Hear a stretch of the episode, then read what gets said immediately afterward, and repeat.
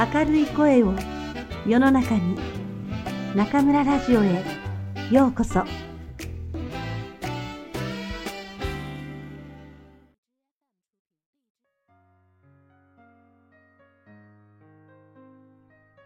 分相応で満足する。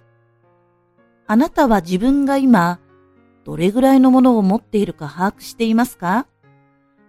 一つ一つ数えてみると、思いのほかたくさんのものを所有していることに気づくことと思います。私たちは洋服でも小物でも目にするものを手に入れたくなる欲を持っています。だからバーゲンになると目の色を変えるのです。しかし実際に使っているものは案外少ないのではないでしょうか。私たちが本当に必要としているものはわずかなのです。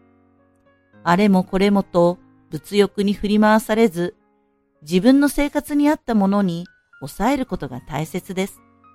分相応で満足できるよう心がけてみましょう。